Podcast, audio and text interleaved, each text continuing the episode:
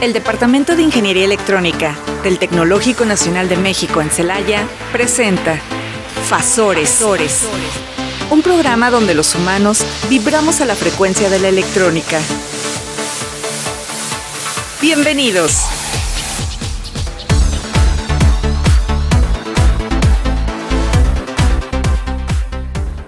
¿Qué tal? Buenas tardes, estimados Radio Escuchas.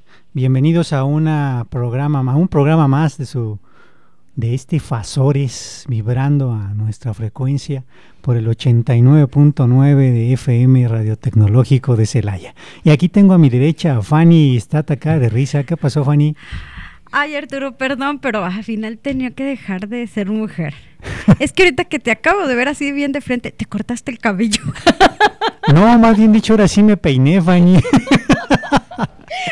Perdón. Ahora sí aplaqué los chinos. Buenas tardes, estimado Radio Escuchas, pero era por eso, la que me quedé, qué bárbara, o sea, está acá. Y bueno, pues aquí estamos en un programa precisamente en esta semana que conmemoramos el 8 de marzo, Día Internacional de la de Mujer. la mujer, así es. Claudia, ¿qué tal? Buenas tardes. ¿Qué tal de calorcito, Claudia? Hola, pues ya saben ustedes que yo llega el calor y me empiezo a quejar de todo. Este, pues sí, con mucho calor. Efectivamente lo platicamos antes de entrar al aire que yo ya estoy sufriendo. Yo sé que por ahí hay personas que hacen inclusive bandos, ¿no? Yo soy pro frío, yo soy pro calor. Yo soy pro que mi cuerpo esté cómodo y mi cuerpo no está cómodo con el calor. Entonces, calor. ahorita ya estoy yo un- algo incómoda Sí. o- po- por el calor, pero este, pero pues bueno, aquí estamos con todas las ganas y con todo el gusto, como cada martes, para compartir con ustedes este espacio. Y es que sí es cierto lo que dices, ¿eh? Porque en tiempos de calor, digo, se quita uno la ropa y aún así sigue sintiendo el calor y todo pegostioso. Sí. Y hay quien le gusta mucho, digo, es cuestión de gustos, ¿no? En cambio, en época de frío te arropas bien y solucionado el asunto.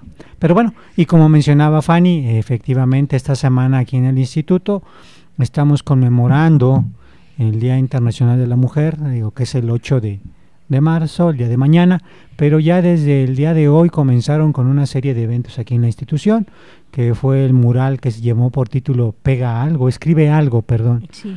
que está a un lado de la alberca, entre la alberca y la biblioteca, ¿sí? donde hay una serie de mamparas donde cada quien puede pasar y escribir algún pensamiento, alguna frase que conmemore este día, ¿sí? Eh, que es el día de mañana, 8 de marzo. Entonces ya desde hoy se comenzó. Creo que también por ahí hubo una clase de yoga, o me equivoco, Roxy, hubo clase de yoga hoy, ¿verdad? Por la mañana. Mañana. ¿O es mañana? No, Sí, es mañana. sí, ¿no? mañana, mañana. Es mañana, a las 9 perdón. de la Entonces mañana. mañana a las 9 de la mañana va a haber una clase de yoga, están todos invitados para que vengan a la clase de yoga. Sí, este, espero que tengan condición porque si no más de algunos saldremos un poquito torcidos y Por ahí adoloridos. un compañero mencionó, van a traer algún este algún huesero para destrabar gente. o- Sí, sí, sí, porque ya a cierta edad ya es peligroso, ¿no? Y más si no lo has practicado. Y pues bien, eh, retomando el tema, debido a esta conmemoración del Día Internacional de la Mujer, pues ¿qué les parece, Fanny y Claudia, si empezamos a comentar algunos datos eh, interesantes sobre cómo la mujer a lo largo de nuestra historia sí ha logrado grandes beneficios para nuestra sociedad?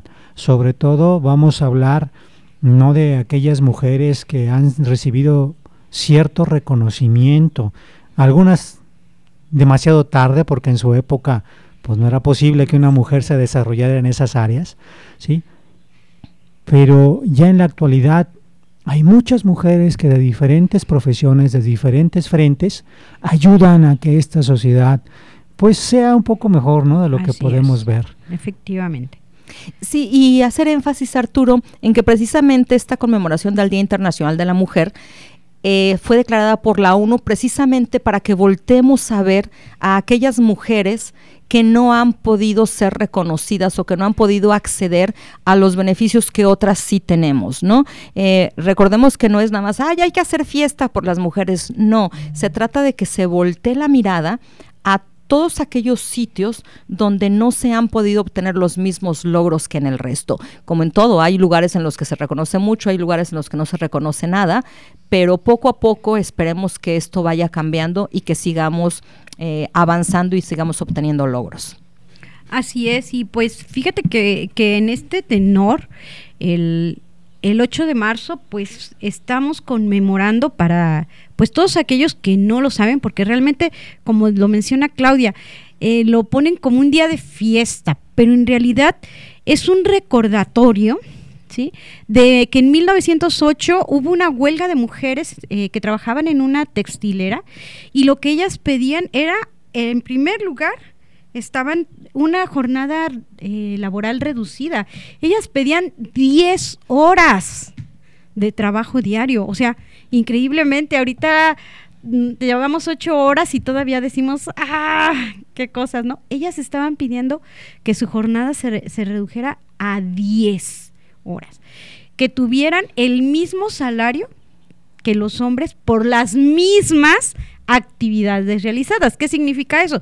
Que si un hombre era supervisor en esa época, si un hombre era supervisor y también había una mujer, la mujer ganaba menos, aunque las actividades y el puesto, la responsabilidad fueran el mismo. Entonces ellas lo que querían era eso, que si eran costureras y tenían la misma carga de trabajo, pues que fuera el mismo sueldo, ¿no? Y por otro lado, tenemos también que querían las mejoras en, pues, allí donde trabajaban. Hay que recordar que cuando estamos hablando de, de telas o eso, el corte, los hilos, pues simplemente en la respiración, las pelusas pueden afectar mucho a las vías respiratorias.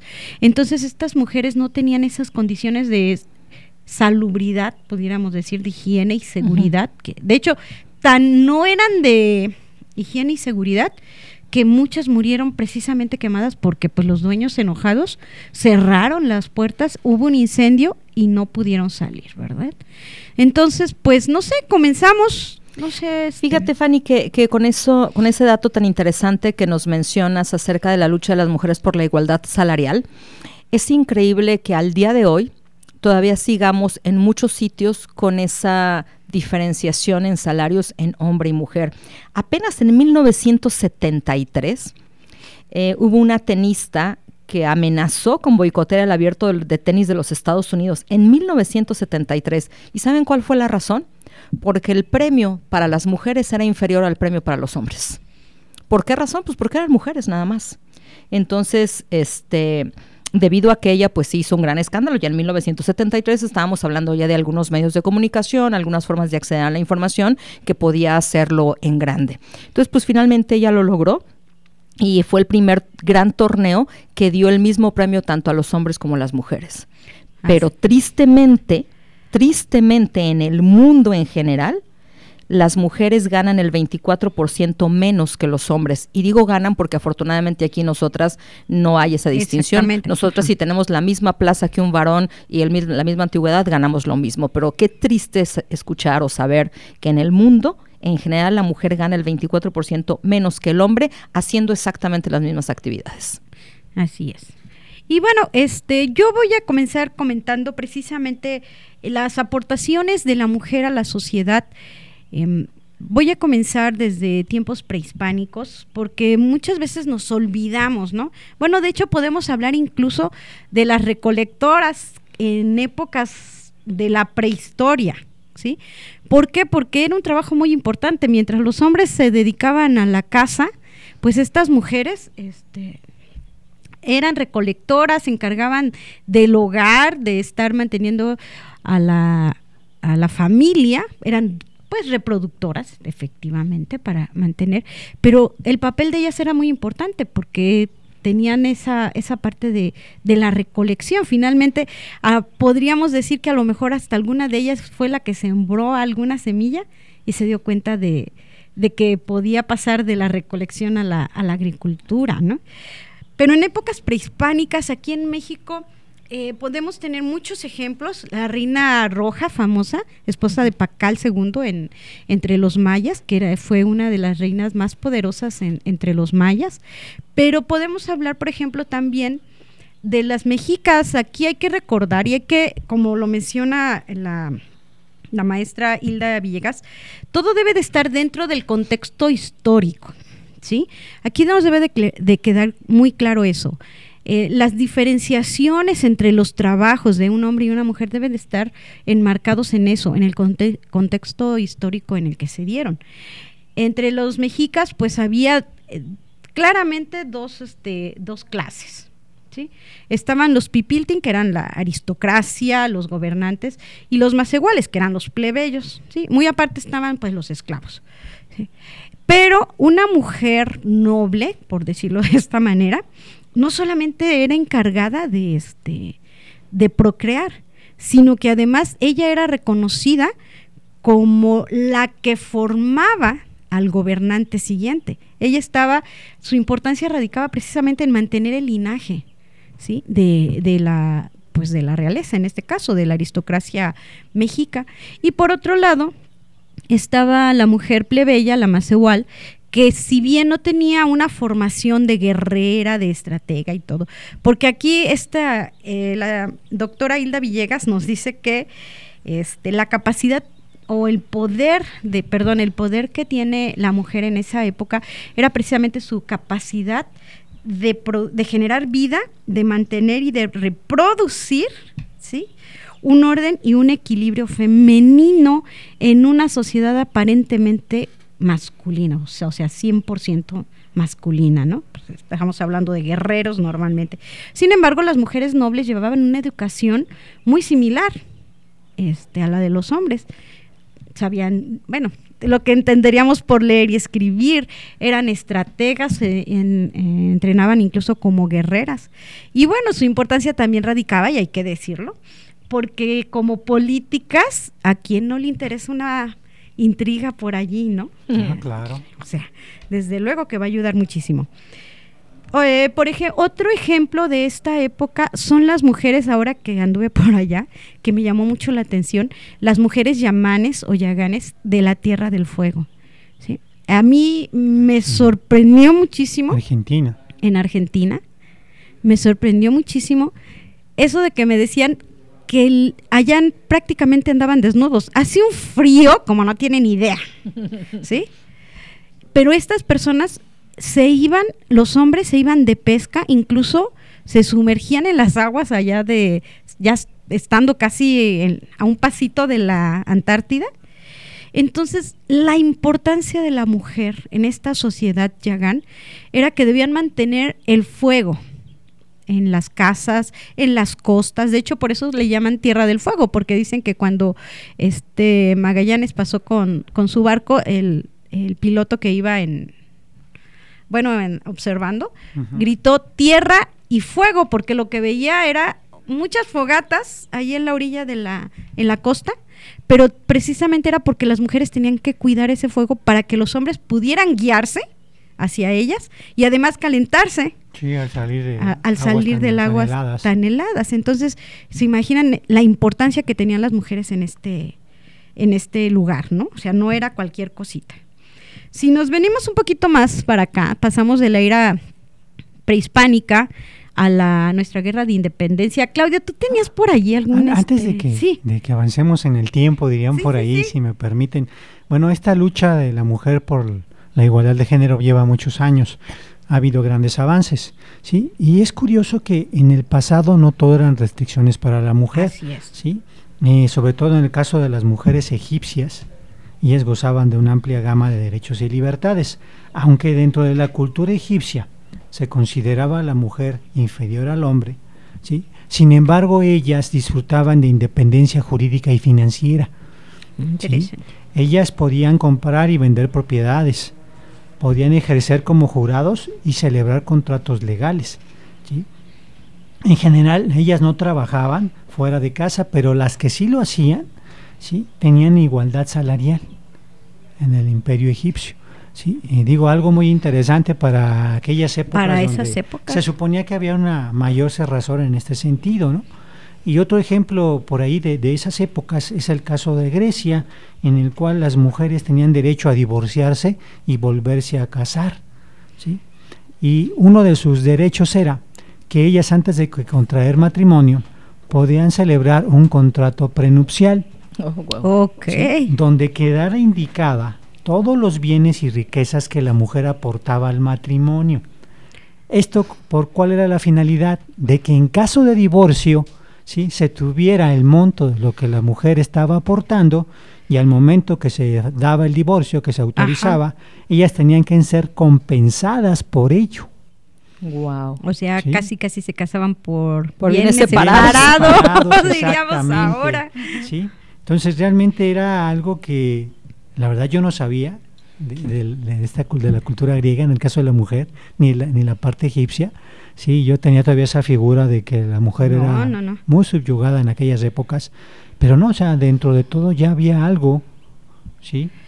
que les daba cierto empoderamiento, ¿no? Por Así utilizar es, la palabra que actualmente está de moda. O como dice Shakira, ya factura. no, y de hecho, dentro de la sociedad mexica, el, el que una mujer falleciera durante el parto le daba estatus de guerrero muerto o guerrera, en este caso, muerto en batalla. Uy, ese Sí, era todo un honor. Y ese era un honor. O sea, no, no era nada más de que, ah, pues si eres madre y qué bueno, qué felicidad, no. Si eres madre tienes mucha responsabilidad, pero si, si desgraciadamente moría durante el parto, llevaba este honor de haber muerto como guerrero, guerrero en batalla. Ahora sí que era la dignificación de una de las, ¿cómo le llamaré para no enredarme en estos asuntos lingüísticos? Mm, Pues el papel, ¿cómo le diré? Más preponderante en la mujer, ¿no? Así Si es. podemos decirlo de esa manera, ¿no? El ser madre, ¿no? Se le reconocía grandemente porque el que fuera reconocida como una guerrera, Así es. Con ser un gran honor, ¿no? Así. Y, y esto, es todas estas que vemos de, de esas épocas, nos muestran, eh, casi siempre todo mundo lo menciona en ese sentido, ay, es que esas épocas tan anticuadas, tanto, sin embargo, no es así. Sí, estas, estos comentarios que hemos estado haciendo, lo que menciona Arturo de esas sociedades, lo que sucedía aquí en, en México en las este, em, civilizaciones eh, prehispánicas, nos muestra que la mujer realmente siempre ha tenido un, un papel sí, que no se haya reconocido muy abiertamente, o, pero nos demuestra que esas sociedades no eran tan incivilizadas Así como, es. como los queremos hacer ver. ¿no? Y, y además otro detalle bien importante, Fanny, ahora que menciona Arturo lo de que podían tener tierras y venderlas y tal, desafortunadamente esa gran visión que tenían ya los egipcios y los griegos aún no ha terminado de permear, porque en nuestro país todavía el menos del 20% de los propietarios de tierras son mujeres. Entonces, ¿Por qué razón? Ah, pues a lo mejor algunos dicen, no, pues el que es que el que tenía el dinero era el hombre, pero ¿cuántas veces hemos visto que no se hereda a la, muj- a la hija precisamente por ser mujer? Entonces todavía tenemos un, un camino por recorrer y muy largo en cuanto a, a la propiedad de las tierras, ¿no? Este, imagínense la, la diferencia de género. Ve- menos del 20% de propietarias son mujeres. Y más aún, hablando de naciones, de nacionalidad, eh, por ejemplo, nosotros sabemos que si yo tengo un hijo, pues mi hijo es mexicano. Pero ¿qué pasa si mi hijo nace en Estados Unidos? Ah, pues tengo la posibilidad de tramitarle su nacionalidad. Eh, tengo una muy, muy buena amiga, que espero que nos esté escuchando, por cierto, saludos Angie.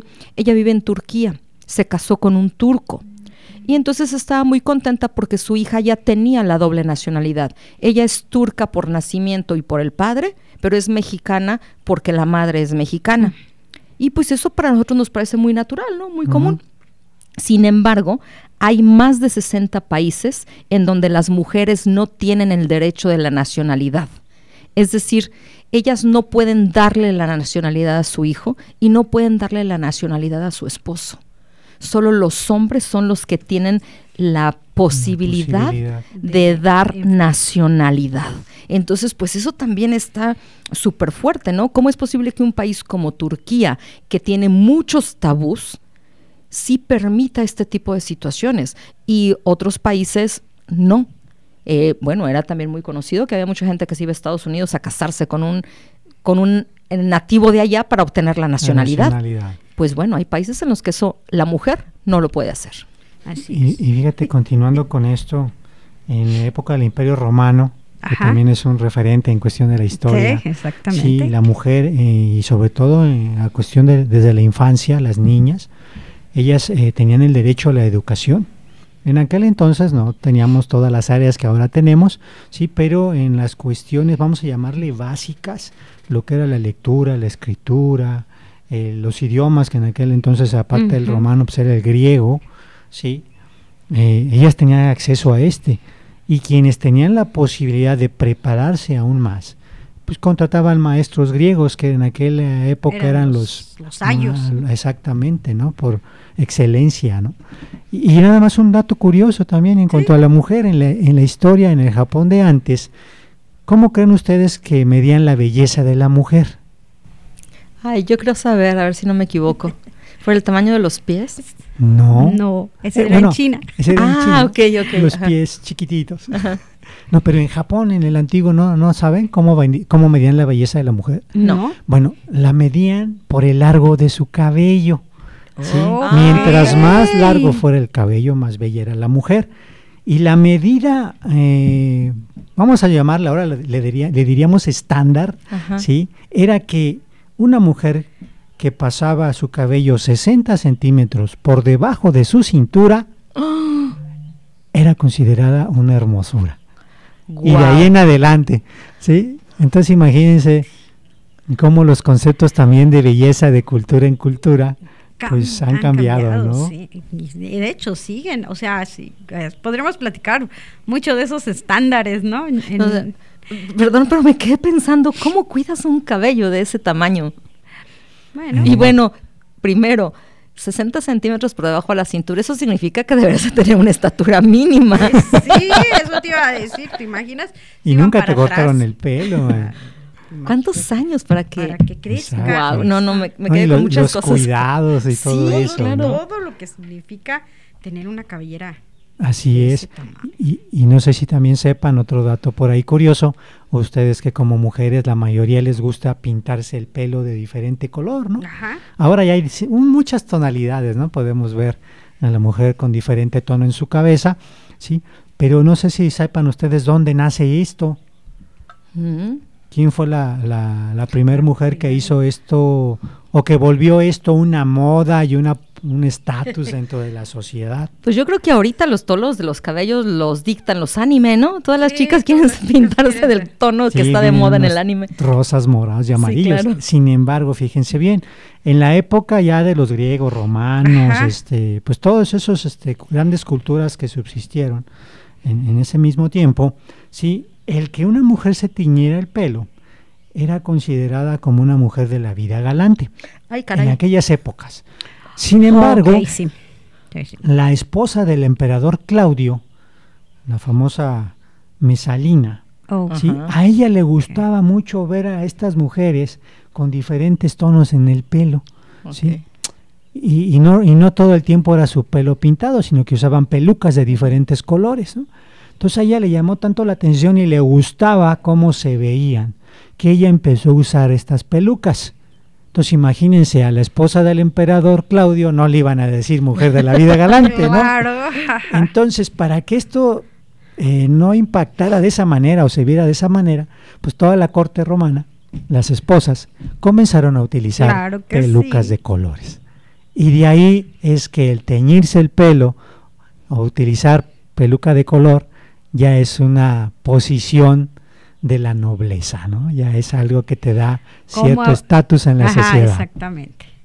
Y ahí nace esa tradición y bueno, hasta la fecha podemos ver la diferente gama de, de pi- de pinturas que hay para pelo, ¿no? Y pelucas. Muy interesante. Ay, perdonen ustedes, pero ya mi jefa me está diciendo, córtale mi chavo. Entonces nos vamos a un corte y regresamos. No te desfases. Vibra a nuestra frecuencia. Estás escuchando Fasores. En un momento regresamos.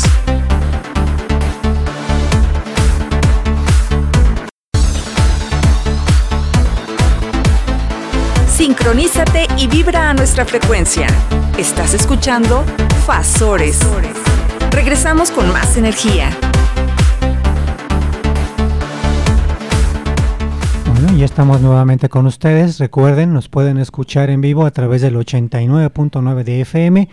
Y si por alguna situación de trabajo o alguna ocupación por ahí no lo pueden hacer, pues más tarde nos pueden escuchar por Spotify, ¿sí? En el podcast Radio Tecnológico. Así es. Fanny. Y bueno, fíjate que siguiendo con esto de la historia y la aportación de la mujer a la sociedad, nos podemos ir hasta la época de la independencia. Pero aquí quisiera hacer un paréntesis en cuanto en el, en el Inter, que es la época colonial, donde allí sí pudiéramos ver algún este atraso o algún, ¿cómo se dice? Ir hacia atrás, ¿no? De un retroceso con respecto a lo que veíamos en las mujeres de la época prehispánica con las mujeres de la época colonial, donde de todos modos seguía habiendo ricos y pobres y las pero la verdad es que la la educación que recibía una mujer rica en esa época era muy básica, ¿sí? Era, eh, curiosamente decían, sabe hacer cuentas porque va a ser ama de casa y pues obviamente necesita manejar dinero, ¿no? Y necesita saber leer, adivinen por qué. Porque de esa manera puede leer los misales cuando vaya a misa, o cuando... O sea, esa era la motivación para enseñar a las mujeres ricas de la época colonial a, para que leyeran, escribieran y hicieran matemáticas básicas. O sea que la mujer pobre, indígenas y todo lo demás, olvídenlo, o sea, eran completamente analfabetas, ¿sí? Sin embargo, aquí en México podemos, tenemos un ejemplo de esa época. y un ejemplo que hasta la fecha sigue impactando en nuestro país, ¿no? Sor Juana Inés de la Cruz, que era su nombre secular precisamente, es su nombre real, Juana Inés de Asbaje Ramírez de Santillana, bastante pomposo. Ah, que fue una monja, que fue de las primeras escritoras mexicanas, claro, que fue muy criticada porque ella se dedicaba a estudiar, ella sabía leer, sabía escribir, y este, una, una de las premisas de ella era que la mujer tenía derecho a la educación. Ella defendió el derecho a la educación de las mujeres y desde 1691 escribió a favor de la mujer. Seguramente muchos de nuestros radioescuchas ha escuchado eh, la primera frase de uno de sus más grandes poemas, Hombres necios, ¿no? Este, sin embargo, a la mujer sin razón. Sin ver que sois la ocasión de lo mismo que culpáis. Es, es increíble porque es lo, lo único que, que, es tan popular y si nos adentramos en el análisis, es tan actual. A pesar del vocabulario de esa época, todo lo que dice ahí es muy actual. Y ella además escribió algo icónico, eh, porque, ¿por qué icónico? Porque ella eh, entendía las características propias de la mujer, pero además defendía sus derechos. Y desde entonces ella hablaba de una mujer multitarea, porque escribió, bien se puede filosofar y aderezar la cena. O sea, el hecho de que yo sea mujer no tiene nada que ver con mis habilidades para pensar y para poder discutir. Y pues bueno, Sor Juana es tan un ícono nacional que no la han podido quitar de los billetes, ¿no? Sigue apareciendo en los billetes. Yo creo que es una mujer que representa eternamente los ideales de, todos los movimientos, ¿no? Que, luchan por esta igualdad, ¿no? Así es. Y ya, que estás hablando de, de, escritora, este, Claudia, no sé si ustedes sepan eh, quién fue la, quién, quién escribió la primera novela moderna, es decir, después de Cristo, según los calendarios de los tiempos. No sé si ustedes sepan quién fue. No. les voy a dar una pistita por ahí. Fue en Japón y fue por ahí del año 1000 después de Cristo. Ah, caray. Esa es una buena pregunta. Yo, tengo datos de una activista y escritora política japonesa, pero fue por ahí de 1910. No, esta es, bueno, o sea, hay por ahí evidencias de esta escritora. Sí, Bueno, ya dije que es mujer. Sí, claro. Y se llamaba Murasaki Shikubo. Ella oh. escribió lo que se considera la primera novela moderna de la historia y se llamaba La historia de Genji. Ok. Sí. Fíjate, y estamos hablando de, de ¡Ah! ¡Horrores! Ya ni siquiera contamos cuántos, ¿no? Estás hablando del año mil. Del año mil. estamos hablando mil años. Y fíjate que qué interesante. Es la primera novela moderna en el año mil. Y hasta 1911 en Japón se fundó la primera revista literaria dirigida únicamente por mujeres. También en Japón. ¿Quién la, quién la eh, ¿Quién la dirigió? ¿Quién fundó esta revista literaria? Raicho Iratsuka. fue una de las primeras mujeres, fue un grupo de mujeres, pero ella es la que más destaca. ¿Y por qué era esta revista literaria dirigida únicamente por mujeres? Se llamaba Seito, no sé cómo se pronuncia eso. Pero lo que se buscaba era interpelar el rol de las mujeres en el hogar ellos decían, ¿por qué tiene la mujer que dedicarse nada más al hogar? En esta revista literaria vamos a mostrar todo lo que una mujer puede hacer. Ellas alentaban a las mujeres a que revelaran el genio que todas tenemos oculto. En 1911, mil años después de la primera prácticamente mil años después de la primera novela moderna. Fíjate nada más. Bueno, regresando y avanzando en el tiempo, Em, vamos a irnos a la guerra de independencia, donde se menciona pues a muchas mujeres, pero estas mujeres son más bien mujeres ilustres de dinero, ¿no? Estamos hablando de José Ortiz de Domínguez, que sin su intervención yo creo que no hubiéramos hecho, todavía estaríamos, dijo aquel, seríamos este colonia española. sí, tenemos. Pues fíjate que la güera Rodríguez. Este, la güera Rodríguez tiene un nombre tremendo que mejor lo dejamos en güera, de plano. o sea, simplemente nada más para que se den una idea, se llamaba María Ignacia de no sé qué. Ahorita les digo, María Ignacia Rodríguez de Velasco y Osorio Barba, la güera Rodríguez. Ok. Pero esta mujer, muy aparte de toda la, el apoyo a las, al, movimiento insurgente, se destacó, distinguió, porque ella era la antítesis, o cómo podría llamarse, sí, de la mujer, cómo debía ser la mujer en esa época, en una cultura del silencio y la discreción. Las indiscreciones de esta, de esta güera eran Tremendas. Tremendas, sí, o sea, era increíble. Pero se nos olvida, este, y de hecho aquí a los muchachos, ahí tenemos una colonia que se llama Colonia Las Insurgentes. Así es.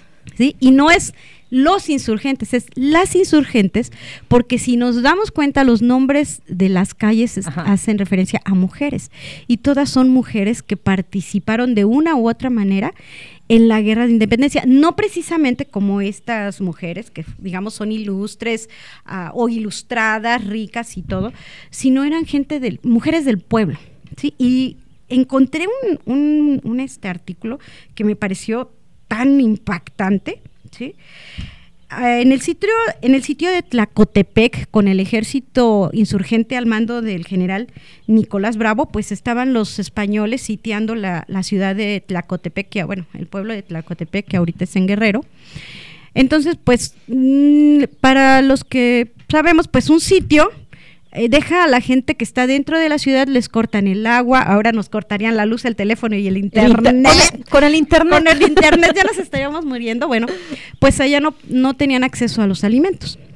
¿sí? Entonces, el, la hambruna ya era tal entre, entre los miembros del ejército que empezaban como que, pues mejor deserto, mejor me rindo. Y entonces llegaron dos mujeres y yo sé que, este, que sus nombres están ahí en la colonia una ella era Antonia Nava y la otra Catalina González. Estas mujeres son un ejemplo de un heroísmo extremo y les voy a comentar por qué. La señora Antonia Nava llegó diciéndole al general Nicolás Bravo, no podemos pelear, pero podemos servir de alimento para que sea repartido como ración a los soldados. Ay, eso es extremo. Eso es extremo. Y no solamente eran ellas dos, sino ellas eran las representantes de las mujeres del pueblo que todas venían detrás de ellas.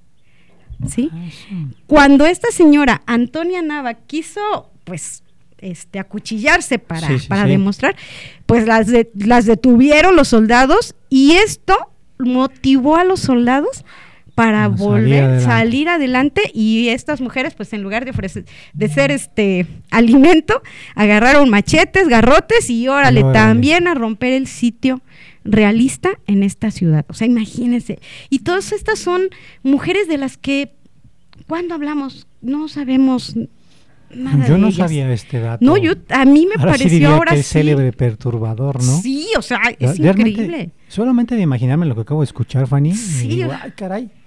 O sea, yo también cuando lo leí me quedé así impactada, así como que, wow, o sea, ¿Y sabes qué se me viene a la mente, Fanny? Lo que le comentaba Arturo a Giselle la semana pasada o antepasada. Eh, todos los chicos que viven en la colonia Las Insurgentes deberían saber por lo menos la historia de por qué su calle se llama así, así ¿no? es, efectivamente. Eso, eso sería bien interesante. Bueno, porque calles Miguel Hidalgo hay en todos los pueblos de nuestro país, pero...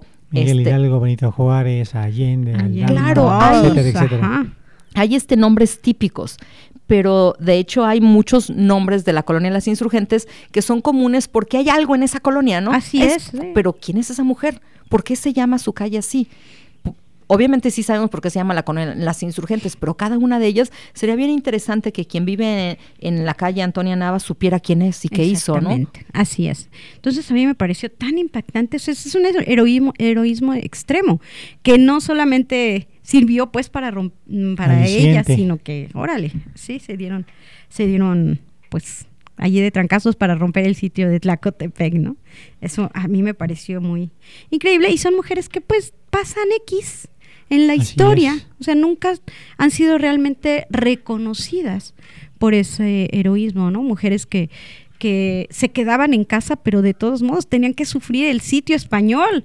O sea, no solamente era ir y pelear, sino que si se quedaban en sus ciudades y llegaba el ejército realista, bueno, allí donde yo nací, este, llegó el ejército realista, salieron los insurgentes hacia Guerrero, pero quemaron la ciudad. Entonces, imagínense todas las mujeres que tenían que pues tuvieron que sobrevivir. Además, si ustedes lo piensan, y también ahí sí me pareció el dato tan increíble, no solamente en, en la guerra de independencia, sino en todas las guerras, ¿quién limpiaba las calles después de una batalla? Así es. Sí, o sea, ¿quién? ahora sí, ¿quién agarraba eh, este cubeta y trapeador para limpiar las calles?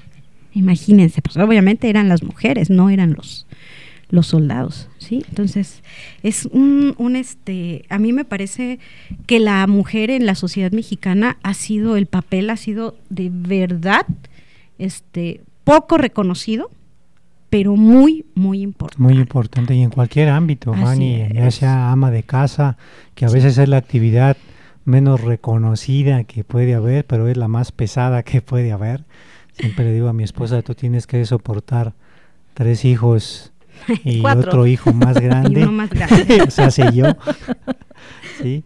Sin embargo, ahí está, ¿no? Trabajan en, en sus Sí. trabajos propios y, y regresan a casa y están ajá, como amas de casa, ¿no? Un, un abrazo y un reconocimiento.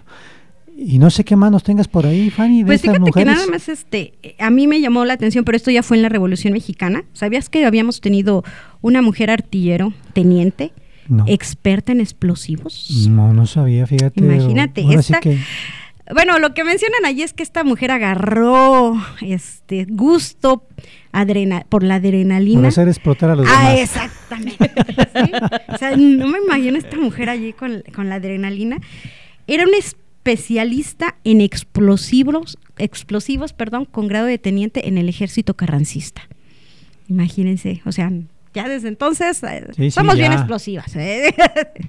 sí, y eh, ella, este, ella era teniente, tenía el grado de teniente. Pues de hecho, Ángela Martínez. De hecho, hay por allí literatura y mucha evidencia del gran papel que, que tuvo la mujer mexicana en la revolución. No en balde hay tanto...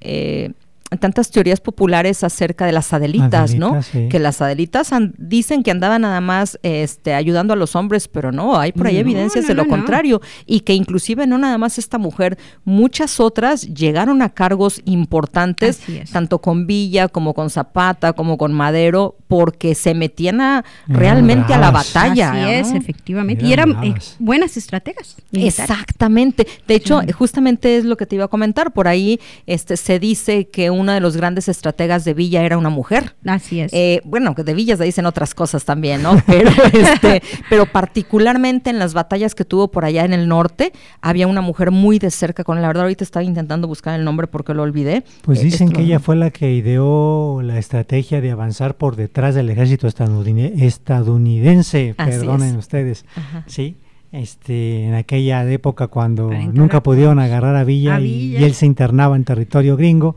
y hasta casi casi se burlaba, ¿no? En sus narices. Ajá, así, es. Entonces, pues sí, en la Revolución Mexicana la mujer tuvo un papel preponderante, ¿no? Y bueno, ya para cerrar esta parte, porque me van a decir, ay, puras este...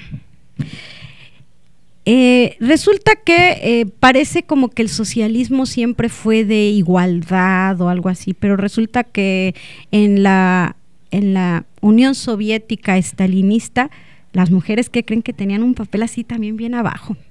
¿Sí? Hasta que una amiga de Stanley le demostró que ella podía volar un avión y logró que Stalin, bueno, obviamente cuando Stalin vio la derrota después de la Operación Barbarroja por ahí de 1941, convenció a Stalin de que reclutara mujeres y resulta que más de un millón de mujeres rusas se, enlistaron. Fíjate que hay una película, de hecho, donde se ve esto. Eh, así es.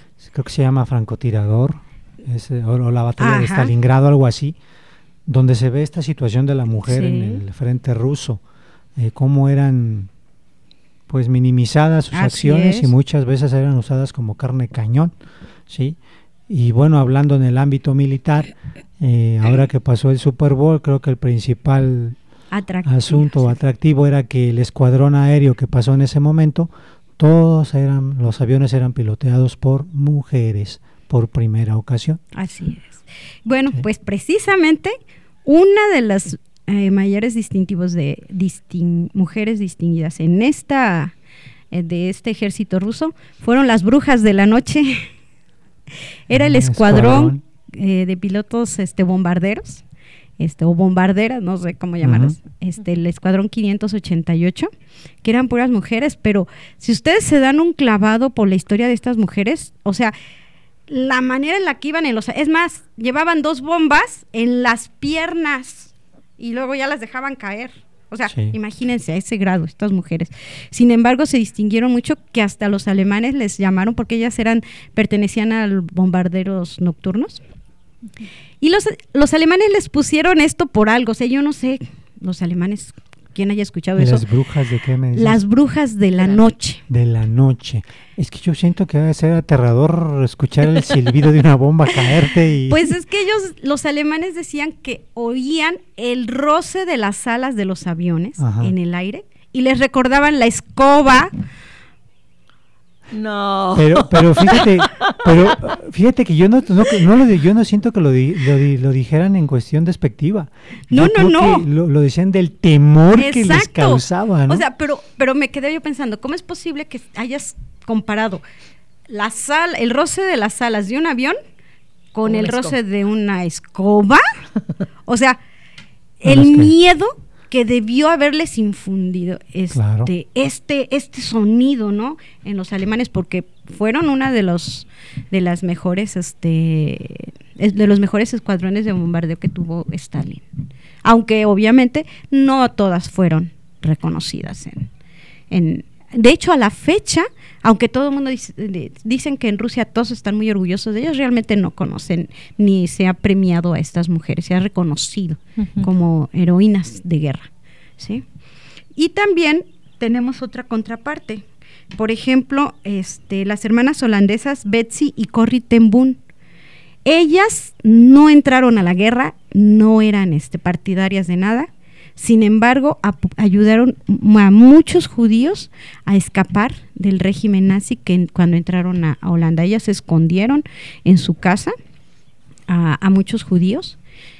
Cuando otro holandés pues las denunció, fueron enviadas a un campo de concentración donde a pesar pues de las condiciones que, históricamente conocemos de los campos de concentración, ellas seguían animando, este, consolando a sus compañeras de, de este, pues del lugar, ¿no? De prisioneras. Sí, y bueno, una de ellas murió en el campo de concentración y otra pues murió hace poco. qué interesante estas aportaciones y, sobre todo de, personajes, en este caso mujeres, que pues realmente la historia no, no las menciona, ¿no? Claudia, este, ¿qué nos tienes por ahí? De hecho, hablando de lo mismo de, de, la antigua Rusia, fíjate que inclusive antes de la Primera Guerra Mundial, en 1860, una mujer activista, ya en 1870 una activista y además rusa, se dice que era una adelantada para su época, porque ella luchó por los derechos de las mujeres y fue filántropo. Este, ella decía, bueno, su nombre Ana Filosofova, fíjense hasta el, hasta el apellido, ¿no? Ella decía que era mejor educar y formar a las personas pobres que ayudar con dinero en efectivo completamente opuesto a lo que el socialismo eh, indica, ¿no? Entonces ella cofundó una sociedad que apoyaba a las mujeres pobres para tener una vivienda asequible y además tener un trabajo decente antes de la Primera Guerra Mundial. Entonces, pues esta mujer vaya que sí era adelantada a su época, ¿no? Pues claro, efectivamente. Desafortunadamente al día de hoy la pobreza sigue siendo uno de los mayores desafíos, ¿no? Al día de hoy, porque además de, de tener más de 830 millones de personas que viven en la pobreza extrema en nuestro mundo, la mayoría de estas personas son mujeres y niñas.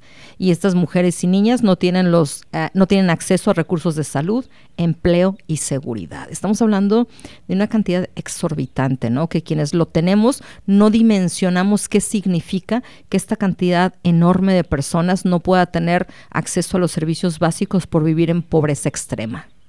Un, ejemplo de esto es en la India. ¿Sí?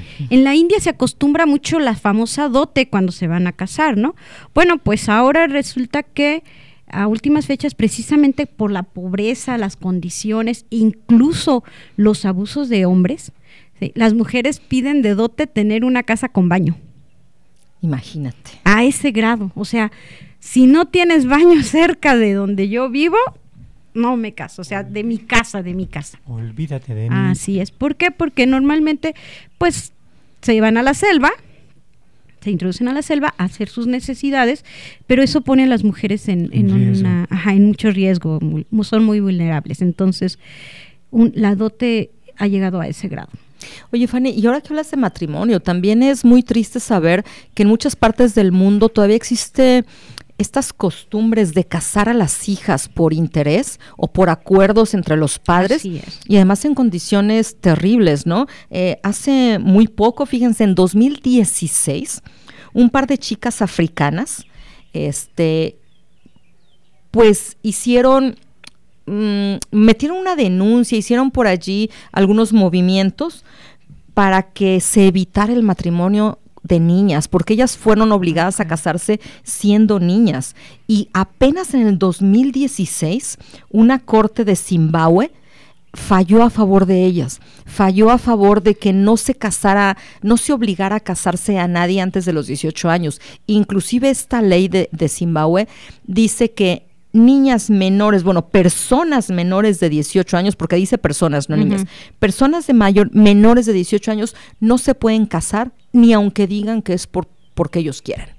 Ni aunque sea consensuado se pueden casar. Se tienen que casar a partir de los 18 años. ¿Por qué? Pues porque estas dos personas de apellido Mutsuru y Tsopotsi eh, empezaron a, a abogar porque se quitara, porque se protegiera de esta manera a las niñas. Estamos hablando únicamente de una población africana. Tristemente, en muchas otras no existe esta situación. Se, se, dice que a nivel mundial hay más de 700 millones de mujeres, 700 millones de mujeres que ya estaban casadas a los 18 años. Y de ellas, 250 millones se casaron antes de los 15 años. O sea, es increíble. Y no solo eso, en, en África también, en la, eh, abajo del desierto del Sahara, solo el 70% de las niñas estudian más allá de la secundaria. Entonces, voltemos a ver a todas estas poblaciones que todavía viven en estas condiciones. Yo no, yo no me imagino a una niña de 15 años obligada a casarse. Sí, no, no, realmente esto es algo difícil de ver y de entender, sí. Pero bueno, eh, este tema nos, nos da para mucho tiempo más, desafortunadamente tenemos el tiempo muy restringido, así es que no nos queda más que despedirnos. Adelante, Claudia. Pues este con, como, como tú dices, con muchas cosas en el tintero todavía, ¿no? Eh, precisamente platicábamos antes de, del programa de un, un programa dedicado al Día Internacional de la Mujer, no en el sentido de las mujeres ilustres, nos da para muchísimo. Inclusive estaría muy interesante, como lo comentabas previamente Arturo también, fuera del aire, invitar aquí a sentarse con nosotros a mujeres para que nos platiquen cómo ha sido su vida, cómo han llegado hasta donde han llegado profesionistas y no profesionistas y ver cuáles han sido las diferencias entre la época de su infancia, la época de la infancia de las niñas de ahora, nuestras mismas madres, nuestras Así mismas es. abuelas. Entonces, pues es un tema que da para mucho. Y solamente recordarles a todos aquellos que están festejando, que van a festejar mañana, que esto es una conmemoración internacional para voltear a ver todos aquellos logros que ya hemos tenido, pero sobre todo todos aquellos logros que nos faltan. E invitarlos a que vayan a, a poner su, su frase allá por la alberca, pero teniendo en mente esto, ¿no? ¿Cuáles son los logros que ha tenido la mujer y qué nos falta por hacer? Ok, gracias Claudia Fanny. Pues yo también este, espero que este programa pues sirva como homenaje a todas estas mujeres que, que siempre han estado a la sombra, ¿sí? Pero sin embargo su aporte ha sido pues grande a la sociedad. Sin ellas seguramente la sociedad andaría cojeando si no es que se quede inmóvil. ¿Verdad? Así es. Y bueno, si me lo permiten, yo quiero mandar un saludo a mi hijo, Judá. Hoy es su cumpleaños, tuvo examen de control 2. Ustedes creen, una maestra ahí desalmada de electrónica le hizo a las 7 de la mañana examen. Y pues bueno, muchas felicidades a mi hijo. Eh, Pero fíjense lo que es peor, ¿eh? La mamá no se acordaba que era su cumpleaños. Ya estoy ventaneando aquí a su Ah, mamá. No me acordé hasta después de que me, me entregó su examen. No me es cierto. acordé que era su, su cumpleaños. Así es. Y pues bueno, una felicitación ahí a, a Rodolfo Judá. Sí, me uno a los feste- al festejo de, de su cumpleaños. Igualmente, pues eh, un reconocimiento a todas aquellas mujeres que han hecho posible que nosotros existamos y que Así es. podamos hacer lo que hacemos. Recuerden que el valor de una mujer está en ella misma. No puedo recordar dónde vi este, esta frase, pero me llamó mucho la atención hace unos años y creo que es la pura verdad, dirían por ahí cierto grupo musical. ¿no? y un saludo a Mirella en el departamento de electrónica, a Chava ya en el laboratorio y pues para el área de calidad que ahorita andan muy trabajosos. Sí, hombre, tenemos Araceli. Miguel, Chavita, un saludo muy fuerte y gracias por escucharnos.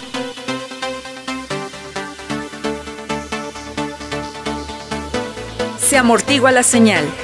Te esperamos la próxima semana en una emisión más de Pasores. Vibra a nuestra frecuencia. Una producción orgullosamente lince del Tecnológico Nacional de México en Celaya.